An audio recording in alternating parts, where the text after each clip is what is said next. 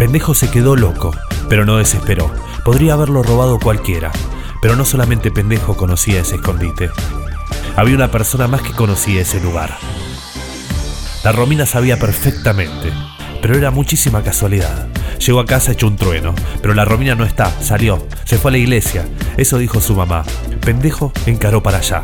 Era un bloque de una manzana al otro lado de la ruta. Cuando llegó, la buscó a la Romina. Estaba con su grupo haciendo música en el salón. Música era un decir.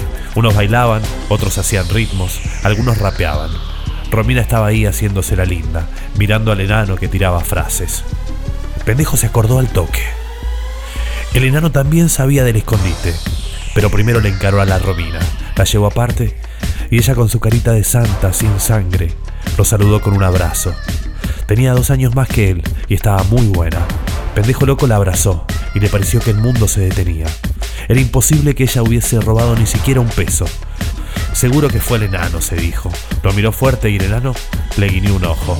La verdad que había mejorado bastante. Lo que tiraba no estaba nada mal.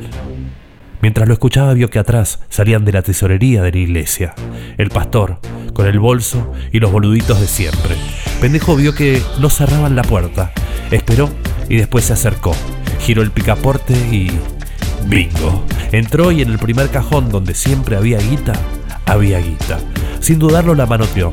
Le parecía que era justo.